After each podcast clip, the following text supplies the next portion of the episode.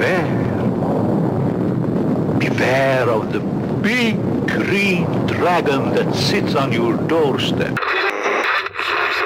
Para dar inicio a una nueva sesión de Pink Floyd, es un invento de la CIA, el sobreinformativo semanal musical en el que no sabemos si estamos jugando para las élites o las élites nos están jugando sabroso. Tras estos hechos está vacía. Entonces lo que ocurre aquí es que sobre una cosa verdadera han manipulado. Han manipulado al Cristo verdadero, pero no es el oficial. Y esto es bastante fácil de demostrar. Que Cristo es una figura pagana está archidemostrado. Hay tropecientos mil libros documentándolo, también el Islam, que se basan en, en lenguas, en religiones paganas. ¿Mm? Y tenemos un libro, por ejemplo, de un español, un catalán, de Ogari Puyol.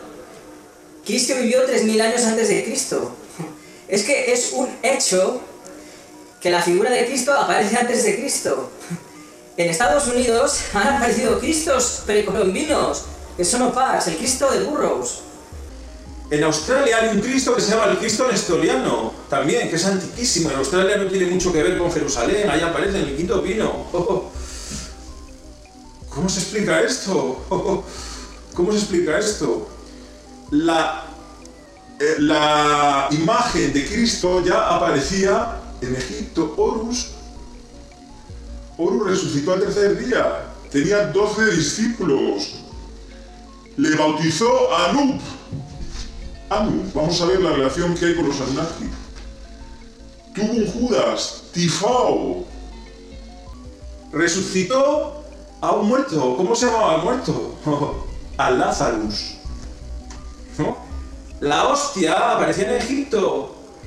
Se, era un ritual al dios Ra. Ponía una galleta, trigo, y se lo comía. O sea que es un ritual anterior a Cristo. Sí, yo, yo quería retomar, ¿no? Hablando también del tema este de las, del 4G, el 5G y de esa idea de que nos va a afectar de alguna forma la- las energías que hay alrededor. También porque pasó el, el 2 de abril y bueno, y una, una conspiración que la, la descubrí hace poco en realidad, que es una que está basada en afirmaciones de Alec Newell. ¿Te acordás que lo, lo tomamos alguna vez aquí? Que es un, un abducido que tuvo 10 días en una nave espacial y volvió y escribió un libro que se llama Coevolution. Y en ese libro él relata cómo a partir de su experiencia empieza a tener contactos con eh, gente de los servicios de inteligencia, ¿no? Y uno de estos servicios de inteligencia le contó la realidad de la guerra de Malvinas. ¿Qué es lo que Oh. pasó en la guerra de Malvinas a, a Alec Newell?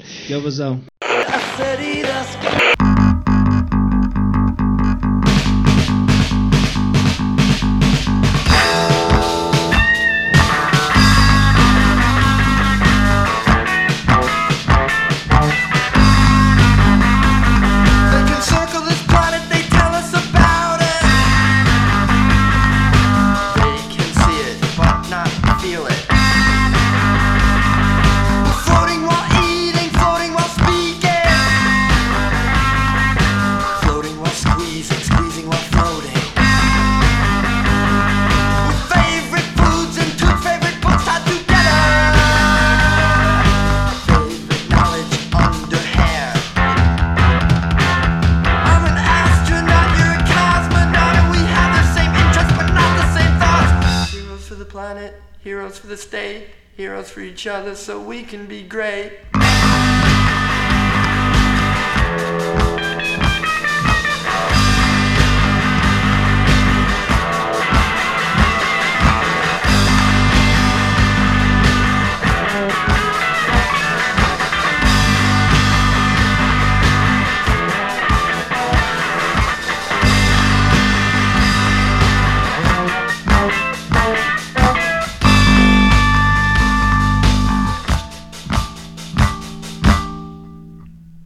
A los neoyorquinos a hip hop haciendo el tema Astronauts Cosmonauts de su disco de 1985 The Feast of the Sunfish.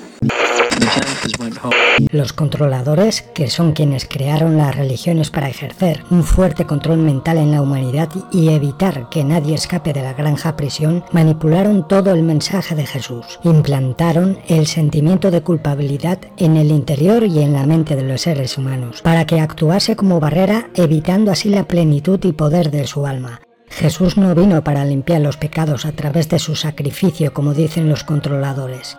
Ese es uno de los engaños más grandes. Nos hacen sentir insignificantes, sucios, culpables. Lo peor del universo. Él no vino para eso. Él vino para ayudar a escapar a los humanos del imperio arconte que domina este planeta prisión. En más de una ocasión Jesús alertó a la gente de la esclavitud arconte a la cual estamos siendo sometidos, pero ocultaron esta información. Él luchó contra ellos, realizó exorcismos, expulsando a estas entidades parasitarias y enfrentándose a quienes colaboran con estas entidades. En realidad en Malvinas, no en Malvinas en sí mismo, sino en las islas Georgia del Sur, había una base en la cual se estaban haciendo experimentos con Black Go. ¿Ahí en Great Beacon? No, la- las islas Tule en realidad. Ah, esa. con ese nombre sí. Con ese nombre ya sabemos a quién le deben pertenecer. Había un, un laboratorio que ese era el, el objetivo de los británicos en realidad. Y no solamente de los británicos, sino de las empresas armamentísticas que estaban detrás de la guerra de las Malvinas, que era Marconi y Raytheon, ¿no? Que son, Raytheon creo que es una de las más grandes empresas del mundo, ¿no? Junto con Lockheed Martin. El objetivo era hacerse con estos laboratorios que habían sido instalados ahí por extraterrestres para desarrollar el Black Go a bajas temperaturas. Ah, está bien porque además están cerca de la Antártida, entonces tiene claro, sentido, están tiene como cerca, mucho sí, sentido sí. dentro de la narrativa que nos propone que la Antártida es también uno de esos centros de ascenso y descenso de Extraterrestre, que hay bases extraterrestres directamente ahí. porque a las cuatro... no le ha gustado y El origen extraterrestre de Cristo es sugerido en algunos pasajes de la Biblia. Pero estos pasajes están siendo escondidos para no destruir una de las religiones más poderosas del mundo. Jesucristo era extraterrestre. Por lo menos así interpretan las escrituras los defensores de la teoría de que Jesús llegó a nuestro planeta en un disco volador, tomando forma humana y esparció el conocimiento alienígena en Medio Oriente. Los líderes religiosos siempre han escondido las verdades para no destruir a todas las religiones de la Tierra, ya que son la mayor fuente de ingresos. La estrella de Belén que guió a los Reyes Magos en el nacimiento de Jesús sería una nave espacial, porque se movía de forma inteligente, acompañando en el viaje a los Reyes Magos. La aparición que le ocurrió a la Virgen María en la ciudad de Fátima, en Portugal, sería una manifestación ufológica, mediante un holograma controlado por un ovni. Qué lindo.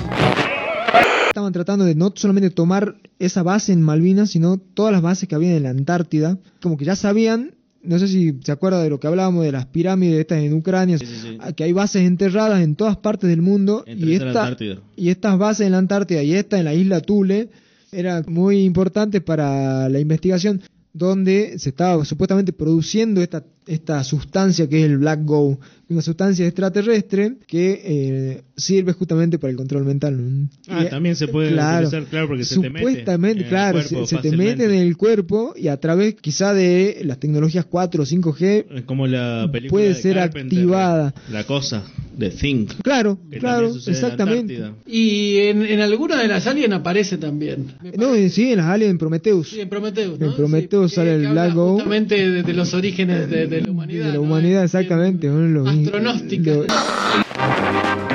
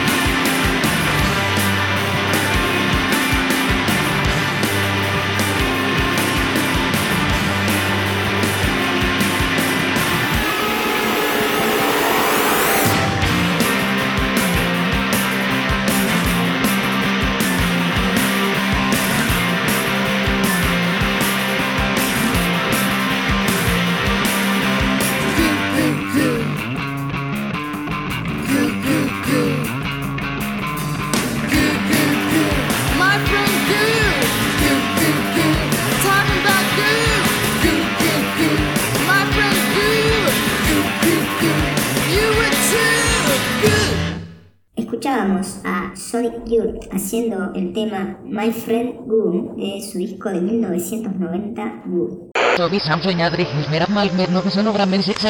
Las comparaciones de las ovejas, del trigo, de los pescadores, todas esas aparecen en evangelios apócrifos antiguos. De hecho, hay unos evangelios no oficiales que son los apócrifos, en donde Cristo es místico, hace meditación, es vegetariano, crean en la reencarnación. La iglesia crea en la reencarnación al principio, hasta que en un concilio dijeron que no. ¿Mm? O sea, estamos viendo claramente que Jesús ¿eh? fue un personaje real, pero los que dominan todo a la sombra le utilizaron para crear las religiones. Crearon las religiones, las grandes religiones monoteístas, y el dinero para esclavizar a los borregomatis. ¿Quiénes fueron estos? Pues los consejeros de el, el gran dios, rey Anunnaki, el dios del viento, que es el que a la sombra sigue controlando el mundo. Esto puede parecer pues una chorrada de conspiranoia o una locura, ¿no? Pero la cruz es un símbolo Anunnaki. Anunnaki. Ahí lo podéis ver en una imagen. Aparece una cruz con un Anunnaki.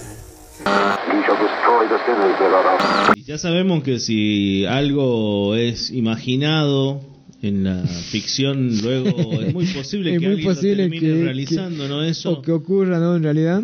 ha, ha sucedido muchas veces y va a seguir sucediendo, ¿no? Es como que la imaginación quizás de algunos... Se eh, anticipa. No, le da la, la posibilidad al otro que... Le da ideas. Le claro, da- le o da le da idea de, de cómo desarrollar una tecnología, entonces es parte de esta gran mezcolanza de mentes, ¿no? Bueno, esa es la cuestión con las distopías, ¿no? Que el tipo, que, que el, el- el autor cree estar advirtiendo a la humanidad y hay gente que dice, ah, qué buena idea. ¿Cómo no se me ocurrió? Qué buena Este, forma de control. Gracias, George Orwell. No era, no era, no era literal.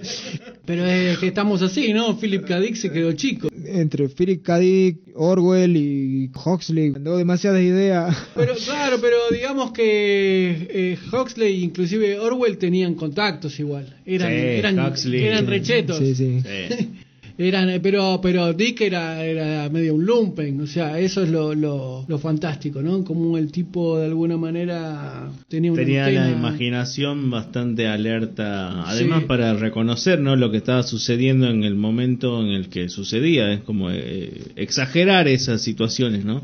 Sí, sí, Eh, sí, es sí. como, mm, yo me imagino lo, lo mismo que sucede para quienes hacen los guiones de Black Mirror, que es exagerar una situación actual que después uno dice, no, sí, es el futuro, pero en realidad no, es el presente exagerado.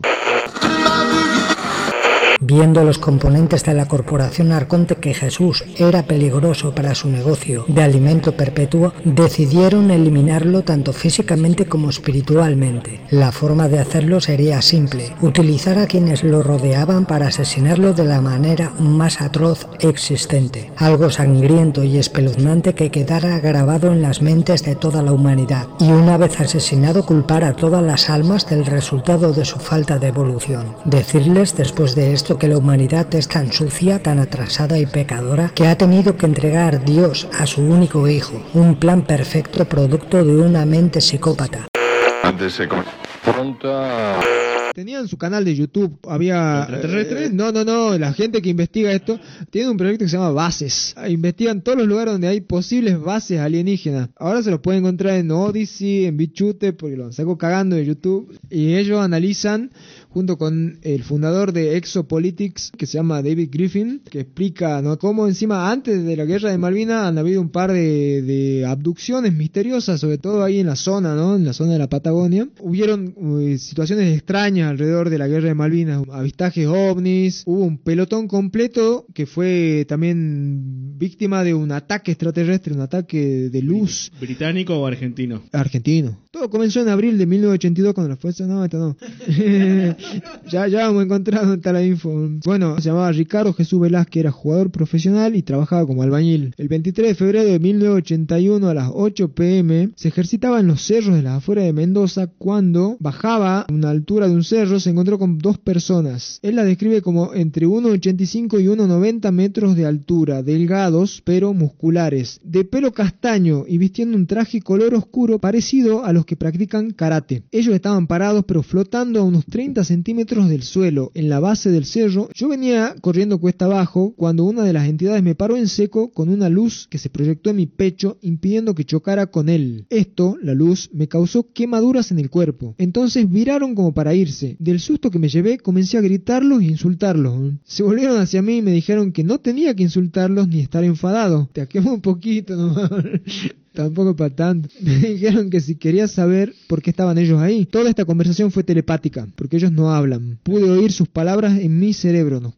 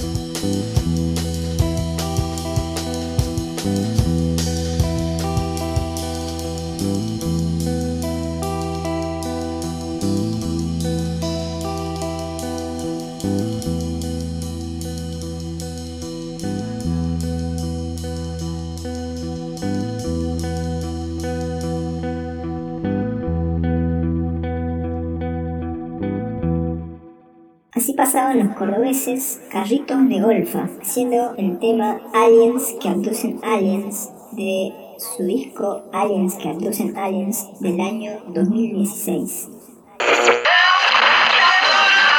Judas utilizó un beso para identificar a Jesús el metamorfo. El antiguo texto explica por qué Judas utilizó un beso. Concretamente, para traicionar a Jesús. Según la Biblia que tienes en tu casa, el apóstol Judas traiciona a Jesús a cambio de dinero utilizando un beso para identificarlo, lo que lleva a la detención de Jesús. Pero este relato apócrifo explica que la razón por la que Judas utilizó un beso es específicamente es porque Jesús tenía la capacidad de cambiar de forma. ¿En qué año pasa esto? Esto pasa en el 82. 82. Tres meses antes de Malvinas. Ellos se colocaron a cada lado mío y comenzaron a deslizarse. No caminaban, no movían sus manos o pies. Y yo me deslizaba con ellos sin mover mis pies. Fuimos bordeando otro cerro y pude observar una fuerte luz flotando cerca del suelo. Llegamos y nos introducimos en la luz. Adentro había otra luz y cuando atravesamos la segunda nos encontramos dentro de una habitación oval, iluminada por una neblina amarilla. Delante de mí había una pantalla grande del tamaño del parabrisas de un coche. Enfrente de la pantalla había un asiento flotando en el aire que no tenía base. Con un cojín del mismo color de la habitación había otras cuatro entidades masculinas con nosotros. No había ninguna figura femenina. Se Quería- ponía sospechoso, pero la- Era- era- esas entidades estaban del otro lado del cristal este que parecía el auto o como Ya estaba dentro del ovni en este momento. En total éramos seis personas en esa habitación. Las máquinas se parecían a las mesas que usan los dibujantes, pero llenos de controles con luces. Entonces comencé a oír un agudo zumbido. Empezamos a movernos. allá. En la pantalla frente a mí apareció el terreno de afuera. ¿Qué? Viajamos entre unos cerros. Era como que la nave era de, de Ah, cristal. así. llevando a dar una vuelta nomás, no se lo llevaban sí, así no, para... no, no, vamos a pasear por los cerros. Hice como una pregunta también, ¿no? Cuando uno es abducido, ¿a dónde se lo llevan lejos o se lo llevan ahí nomás cerca? ¿Se mueve la nave? Más allá del tiempo y el espacio. Sí, así es la cosa. ¿Cómo será, no? Porque, no, me interesa porque en el caso este, eh, compadre está describiendo lo que él ve fuera de la nave, ¿no? Que es algo que generalmente no, no, no, no claro, se dice. no, no se dice, ¿no? Porque siempre O yo no recuerdo... Es como que la nave es una lata así opaca Claro. y no se Claro, ve para claro, afuera, claro. en cambio Es acá como que uno es entra como un que- supermercado de... Ese es como, como el avión de la Mujer Maravilla. Los Rothschilds pagaron las excavaciones de Egipto, ¿eh? de Tutankamón. Y en la tumba de Tutankamón encontraron los evangelios. y los han ocultado, el Instituto de Smithsonian los han ocultado. ¿Mm? Y nos han engañado con todo lo que han podido. El misterio de la Sábana Santa. Un católico te puede decir, mira, pues pero hay un ejemplo de que Cristo es real, la sábana santa, ¿no? Pero esto es un ejemplo de la manipulación Anunnaki. La sábana santa está demostrado por la prueba de carbono 14 que es del siglo XIII, de 1260. o sea que ya no es Cristo. ¿Eh? Pero ¿quién es? ¿Quién ha hecho eso? ¿Con qué tecnología se ha hecho eso?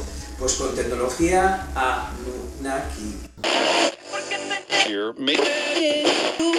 Viajamos entre unos cerros, pude reconocer lugares, la ciudad de Tupungato, un lugar que los alpinistas llaman la Laguna Azul, etc. Nos dirigimos a la cordillera de los Andes, no pude estimar la velocidad porque nada vibraba adentro. Sentí una fuerza que me sujetaba, no podía moverme y ellos nunca me tocaron, por lo menos.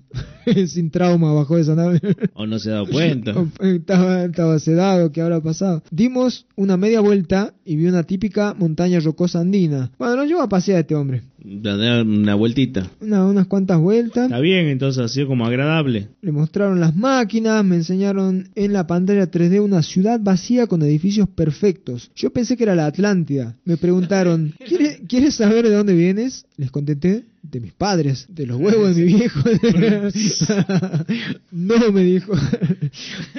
¿Quieres saber de dónde realmente viene tu alma? Hay que tener ganas de meter ese chiste, ¿no? No, está, está, está pegado. esta vengo, Sí, papi. está. La concha de mi vieja.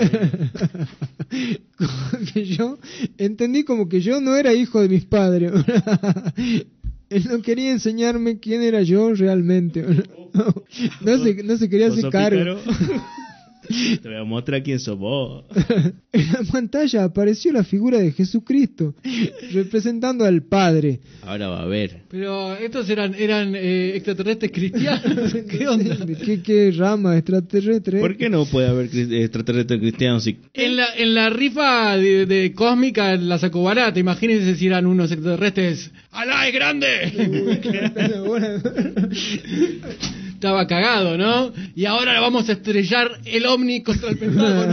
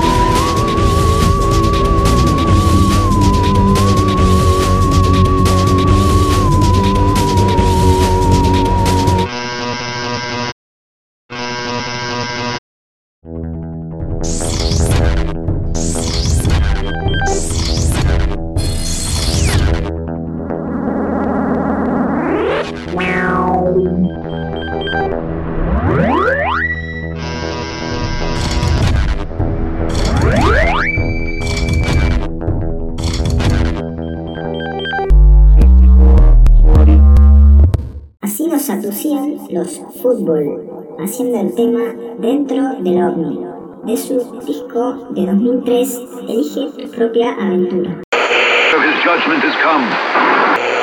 Claro, fíjate, Jesús nos habla de cuatro, cuatro fases esenciales, ¿no? La, la, la gran la desolación, la gran tribulación, eh, el triunfo de la bestia y el paru, parus, paruse. Parusía. Parusía, la parusía. Que eso sería básicamente un proceso de irse descomponiendo esta civilización que hoy conocemos. Finalmente acabaría ganando el malo. ¿eh?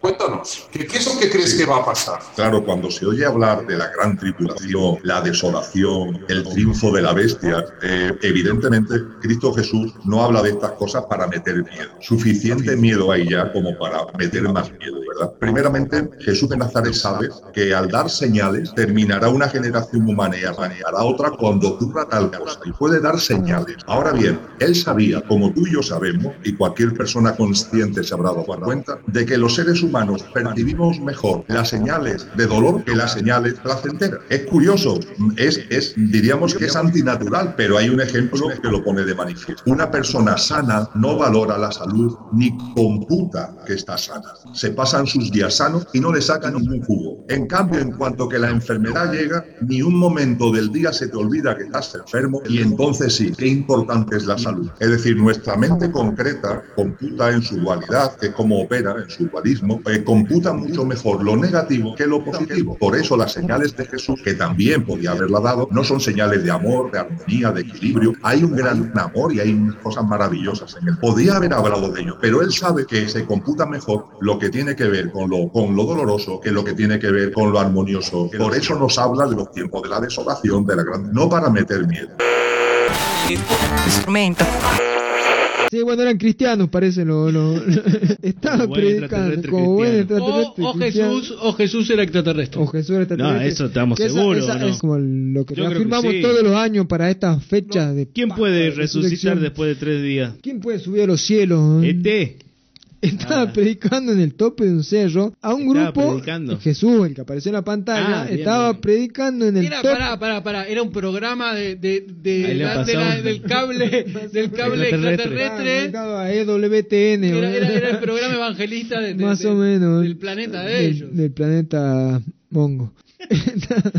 Al final solo ocho personas lo siguieron, siete hombres y una mujer. Ellos me explicaron que lo mismo me pasaría cuando contara mi experiencia. Yo comprendí que aunque le hablara a miles, solo unos cuantos me entenderían. Ah, le iba a pasar como Jesús. Va a ser el Jesús en Ah, esta está bien. tierra, chango. Bien, bien. Todo lo que enseñaron, lo que me enseñaron en la pantalla gigante venía con una explicación, cómo se formó la Tierra desde el punto de vista católico. Era un tutorial. Era un creacionista, boludo. Era un tutorial. Un tutorial creacionista, boludo. Esto se está poniendo cada vez más raro, ¿no? Sí. Yo pienso que lo hicieron porque soy católico. Entonces los judíos dijeron a Judas, ¿cómo lo arrestaremos? Pues no tiene una sola forma, sino que su aspecto cambia. A veces es rubio, a veces es blanco, a veces es rojo, a veces es color trigo. A veces es pálido como los ascetas, a veces es un joven, a veces un anciano. Esto llevó a Judas a sugerir el uso de un beso como medio para identificarlo.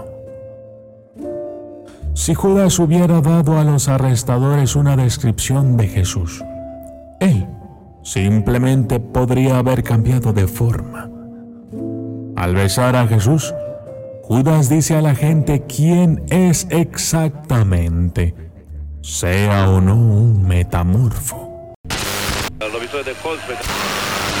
Fue una lección cómo hemos, de cómo hemos destruido el medio ambiente. Me enseñaron la causa de nuestra destrucción, las guerras, las armas modernas hechas por el hombre. Me enseñaron otras razas del universo que vivían en túneles subterráneos con salidas en los polos. Eran buenos. Hubo Eso parece como una, canción de Víctor guerra Heredia. Civil de Víctor Heredia.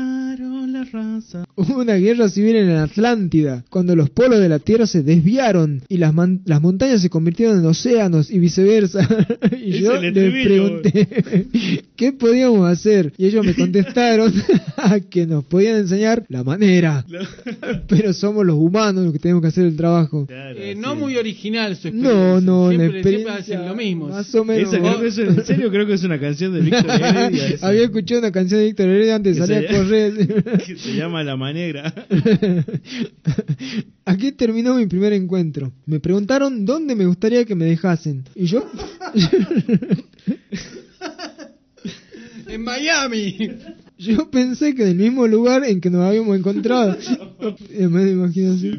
Estos eran re buena onda, nada de sondas anales. No. Era re bueno.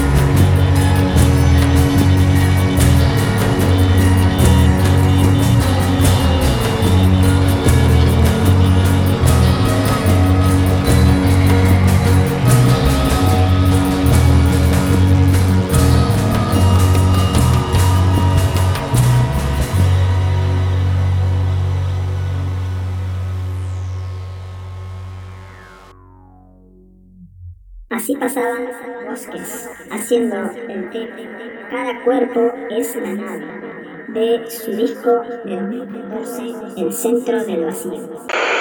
Qué lindo. De ahí también que la élite no solamente intente que el menor número de almas encarnadas en seres humanos posibles en el momento de la parusía estén en condiciones de vivir en ese nuevo escenario vibracional, sino que también intenta, lo saben, lo intentan, no lo van a conseguir, pero también intentan de algún modo retrasar, retrasar el proceso vibracional de la madre tierra. Lo que estamos viviendo actualmente con la cantidad de satélites ¿no? que empiezan a rodear a la madre tierra, decenas de miles de satélites emitiendo sobre miles y miles de antenas. Si lo dibujamos, ¿qué nos encontramos? Es una tela de araña. ¿Eh, ¿Tela de araña de qué? De electromagnetismo, de frecuencias vibracionales. ¿no? De algún modo intentan, saben que es imposible, pero intentan ralentizar ese salto. La madre tierra tiene también mucho que ver en todo este proceso porque es un ser vivo con su evolución consciencial y que quedó impregnada etéricamente. Esa vibración excelsa de la divinidad está en el núcleo duro del ser, de nuestra naturaleza, de cada persona y de cada ser humano. Entonces, no veo la necesidad de que vuelva otra vez a darse un baño de, de fuerza crística ni a la humanidad ni a la madre tierra. La madre tierra es muy importante en esto. Cuando hablamos de todos los acontecimientos, nos enfocamos lógicamente mucho en la humanidad, pero no sería posible nada de esto si no fuera unido a un cambio vibracional, tal como hemos compartido, que tiene mucho que ver con la madre tierra a ¿Quiénes eran estos? No dice cuáles son. Estos deben ser playadianos. Altos, dicen, es esos Ah, nórdicos. Quizás los grises altos, porque están los grises altos. que Esos no- son malos, los grises altos. grises no te muestran a Cristo. No, el- pero el, el gris alto no es el que tira las órdenes nada más. No es el que está como... va- Y el ejecutor es el gris bajo. Yo creo que los grises son todos así, Son medio todos mala así. onda. Son todos jodidos, sí. Sí, Hollywood le quiere dar así como que son copados, pero me parece que no. Está bien, está bien, no sé. qué. Supuestamente los grises son el resultado de una guerra nuclear, ¿no? Así que, si son de esa forma, No, porque no- están no sea- deformados. No sea grifóbico. Pero- Acá un caso de grifobia, sé. voy a denunciar. a, a la academia. A la academia, sí. Usted, usted es pleyadiano centrista, me Yo parece. sé. Pleyadiano Pleyadiano fílico era. un- Dice, el segundo encuentro. Siete meses más tarde, en noviembre del mismo año, caminaba por la noche hacia la casa de mi cuñado cuando vi una pequeña luz cerca del cielo. Se fue agrandando y se materializó una entidad, el mismo tipo que las otras, traje oscuro, etc. Y por telepatía me dijo, vamos a tener otro encuentro. Oh, mierda. Mierdita, nos vamos a volver a ver. La entidad entró de nuevo en la luz, desapareciendo. Bottles falling out. Habiendo llegado a una gruta y queriendo reposar allí, María descendió de su montura y se sentó teniendo a Jesús en sus rodillas. Tres muchachos hacían ruta con José y una joven con María, y he aquí que de pronto salió de la gruta una multitud de dragones, y a su vista los niños lanzaron gritos de espanto.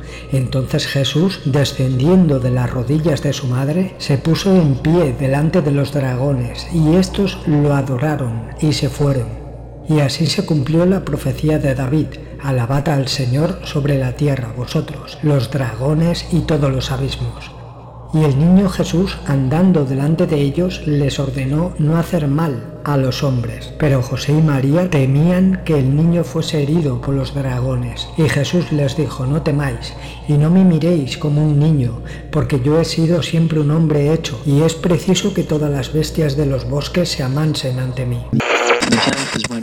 El tercer encuentro es el 23 de febrero de 1982, exactamente un año después del primer encuentro. Ah, el otro fue en el 81. Me encontraba otra vez corriendo para un partido de fútbol y me encontré en el mismo lugar por tercera vez. Solamente me enseñaron en la pantalla grande 3D el Polo Sur, los témpanos de hielo y las batallas. Entonces me di cuenta que era una guerra en las Islas Malvinas. Me enseñaron los barcos de guerra, helicópteros, aviones de guerra, las batallas, los prisioneros, toda la guerra. Y al mismo tiempo me explicaron que todo era un tópico político, más negocio que guerra. Esta vez me regresaron de diferente manera. Su base en la montaña está cerca de un dique hidroeléctrico.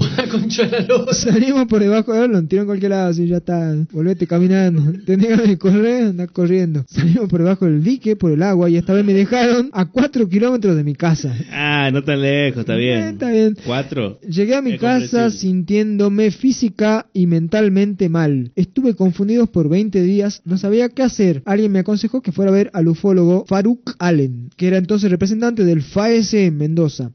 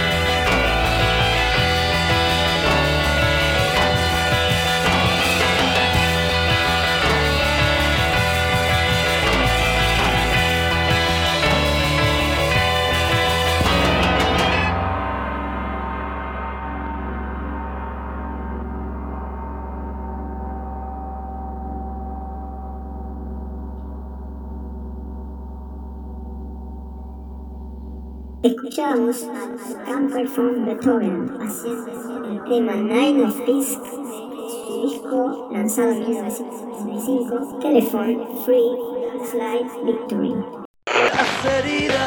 Eh, los seres humanos tenemos una esencia, vamos a llamarle alma, almas encarnadas. Lo que es la élite y lo que está detrás de la élite, lo que intentan es que el menor número posible de almas vivan en esa nueva frecuencia vibracional, vivan en esa nueva humanidad. Ellos intentan quedarse con la mayor parte posible de esa tarta. Y de hecho, fíjate que lo que estamos viviendo dentro de los tiempos convulsos en los que eh, se desarrolla actualmente nuestra experiencia humana, la élite, a través de Internet, pongamos por caso, tiene perfecta información de las X personas que en los distintos países del mundo están interviniendo en redes sociales, están diciendo cosas distintas, están planteando. Es decir, es muy fácil ficharlos y acometer la arremetida contra esos pocos miles. Sin embargo, la élite eso no le interesa. A la élite le da igual que unos pocos miles, junto con otros miles más, vivan ese nuevo estadio, esa nueva experiencia, esa nueva humanidad. Lo que intenta es retrasar el camino consciencial de la mayoría para que sean las menos posibles. Es un ataque no selectivo, sino masivo. Lo que estamos viviendo ahora, el enorme ensayo de ingeniería social de, un punto, de una punta a otra del planeta, Algún tiempo después, Farouk nos informó que había entrevistado a Ricardo, esto ya es la cronista que está hablando, por lo otro es como una entrevista a Ricardo, y que le tomó una semana para calmarlo y procedió a grabar en un cassette su experiencia. Hizo varias copias, entregándole una al ufólogo Pedro Romaniuk. Por razones desconocidas por él, Romaniuk envió su cassette a las Fuerzas Armadas. En, la- en el pleno gobierno militar, además. Estaban ahí a, a punto de empezar la guerra con Inglaterra. Armas Esto- psicotrónicas. Hay que hacer algo. Esto lo tiene que escuchar Galtieri. No, para hermano. No, sí. Él es muy honrado y nos va a ayudar. Vas a ver qué hacer con los aliens. Entre whisky y whisky va a tomar una buena decisión. Argentinos, le hemos declarado la guerra a Urano. Estamos ganando la guerra. guerra contra Urano. Salvaba la papa así Galtieri. Se quedaba hasta el 2000 más o menos. Como Pinochet se quedaba. ¿Ese está en el libro de Ucronías de Barcelona o no? And he fought for your freedom and for your liberty. Cristo, una vez curado de las heridas causadas por la crucifixión, emprendió la huida hacia el este en busca de las tribus perdidas de Israel y llegó a Cachemira. De hecho, eh, en Srinagar, capital de Cachemira, hay una tumba donde se le venera. En Pakistán, cerca de la frontera de Cachemira, está la tumba de María, madre de Jesús, y también aparece la tumba, la piedra de Moisés. Son personajes míticos que existían en la mitología Nunaki. Moisés eh, aparece en las, en las tablillas de arcilla. Moisés es una creación sumeria. Muchos mitos de la Biblia son tomados de, de los Anunnaki. El servicio secreto del ejército comenzó por interrogar y torturar a Ricardo. ¿Qué más va a hacer los changos? Así que Omni, así que Omni, vení. Te tenemos que preguntar, así que la única forma en la que podemos Así, así, así pregunto yo. Que, eh, eh, digamos que Romaniuk no quedaría muy bien parado en esta historia. Dice, torturar a Ricardo. ¿Cómo continúa después? y a todos los que estaban cerca de él. Uh, torturó a toda la familia. Pobre Ricardo, ¿no? Esto ocurrió en enero y la guerra de las Malvinas comenzó en abril. Había rumores de una confrontación militar. Los mandaron a pelear. Y el servicio secreto en ese momento creyó que se había, se había filtrado información Pero- secreta. pero, perdón, perdón, perdón. Voy a interrumpir. Interrumpa. Eh, voy a cuestionar la inteligencia de los extraterrestres. Le avisan de la guerra de las Malvinas y no le avisan que lo van a torturar. Pero, claro, es como. O sea, loco, tiramos una onda. Pero bueno, él se ha ido a regalar también. Bueno, pero ¿cuándo se da cuenta de todo esto? ¿En el momento o después? ¿Cómo? ¿De qué se da cuenta? ¿De qué? De lo que estaba sucediendo. ¿Sucediendo con qué, boludo? Ah, no, ya me perdí. Sabía asunto interno, boludo. Creo que no se dio cuenta nunca, en todo caso. ¿eh? Estamos en el 84, ¿qué año estamos? Ya me he perdido. Estamos en el 82 todavía. 82. Estaba a punto de empezar Ah. la guerra de Malvinas y lo han torturado al chango porque temían que se había filtrado todo, todo este la información secreta de Galtieri de que iba a atacar a los ingleses. Así, Todo por, todo por culpa de Romaniuk. Todo por culpa del buchón de Romaniuk que lo, lo buchoneó al compadre y lo agarraron los milicos. ¿eh? Y le han hecho lo que no le han hecho los aliens arriba de la nave. que sin embargo no se contemplan para infligir daños masivos porque los gérmenes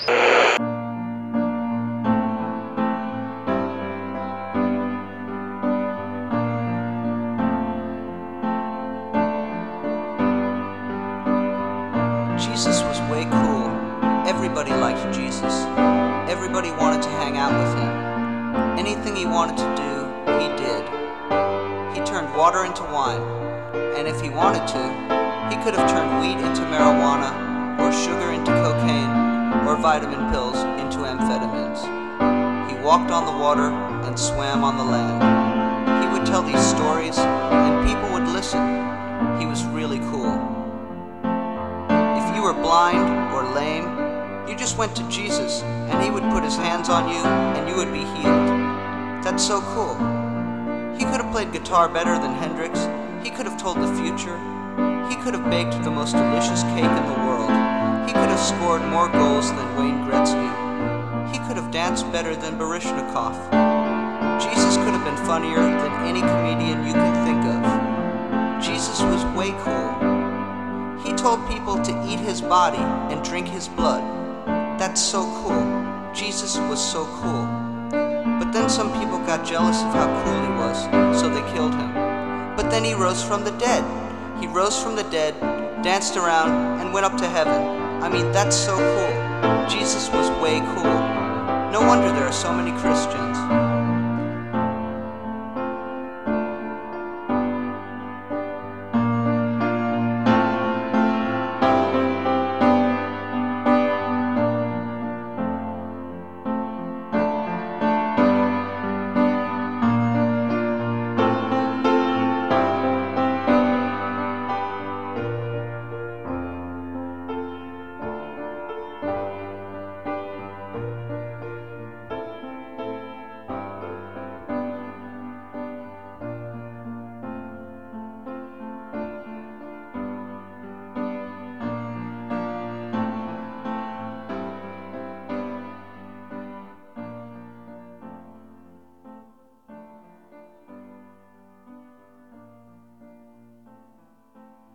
Cerramos el musical escuchando a Inicio haciendo el tema Was Way Cool del disco de 1990 Mystical Ship. La élite lo que está interesada es que cuando se produzca ese cambio vibracional, en el espacio de la nueva vibración estemos, te, te incluyo a ti, me incluyo a mí porque queremos estar, estemos los menos posibles. Y los más posibles estén fuera. ¿Y estén fuera qué significa? Pues la verdad es que los textos espirituales no lo aclaran demasiado, pero lo que vienen a decir es que seguirá un camino experiencial todavía bajo los, los- los parámetros, bajo los prismas de esa vieja humanidad, con lo que de algún modo seguirán bajo el paraguas de esa élite, que es lo que la élite quiere. Qué fuerte, qué fuerte, tremendo. Las la palabras de Jesús tremendas porque con claridad del norte. Él dice, cuando llegue Lucía, dos mujeres estarán en la azotea y una seguirá estando y otra dejará de estar. Dos hombres estarán en el campo, uno seguirá estando y otro dejará de estar. Y por eso él tiene una frase tremenda que hay en un momento en los evangelios que dice, yo no he venido a traer la paz, yo he venido a traer la espada, yo he venido a separar al padre de su hijo y a la, y a la suegra de su nuera. Una práctica de vida que nos conduce a todo lo que atendamos a ello. Yo soy el camino, decía él, a todo lo que atendamos a esa práctica de vida nos conduce a esa nueva frecuencia vibracional. Y a los que en su libre albedrío no, pues no, ya está. Y seguirán sus derroteros por otros páramos de menor vibración. Yo tuve la suerte de que no me detuvieran, dijo Faruk, que fue el otro, el otro ufólogo, El ufólogo que lo- lo atendió. el otro que lo atendió, que zafó de, de- de la tortura. Pasaron los años. El 7 de noviembre de 1989 regresamos a Mendoza y esta vez tuvimos la oportunidad sin ninguna presión de conversar con Ricardo. Entonces él ahí se explaya y cuenta. A Puerta a lo desconocido se llama el programa. Se llama el programa. Eh, Puerta a lo desconocido él contó toda la historia de cómo fue el relato, de cómo lo llevaron a pasear y qué. Y esta es como la nota ufológica pre-Malvinas, donde le avisaron a Ricardo Velázquez que iba a haber una guerra en Malvinas. No conocía este de Malvinas, lo voy a buscar, parece un caso interesante, voy a buscar el video. ¿Cómo, cómo se encuentra el video? Eh, el video, el programa que está tomado de la televisión, se llama Puerta a lo desconocido. Puerta a lo desconocido. Puerta a lo desconocido. Lo conducía Virgilio Sánchez Osejo. Ahí lo van a ver, él va a la zona, como que muestra toda la zona donde ocurrieron los eventos y luego lo entrevista a Víctor Velázquez. No sé qué más puedo decir sobre el tema, pero... ¿Cuál- cuál- eh, la moraleja. ¿Cuál es la moraleja? No, no sé. El que no hace está- está- está peligrosa la moraleja. El que no se abduce. Podemos decir que las cosas no le han salido tan bien, que las cosas no marchan tan bien. Dice que se ha ido al otro lado del mundo a predicar, dijo. Fijaros, la teoría de que se fue a la India.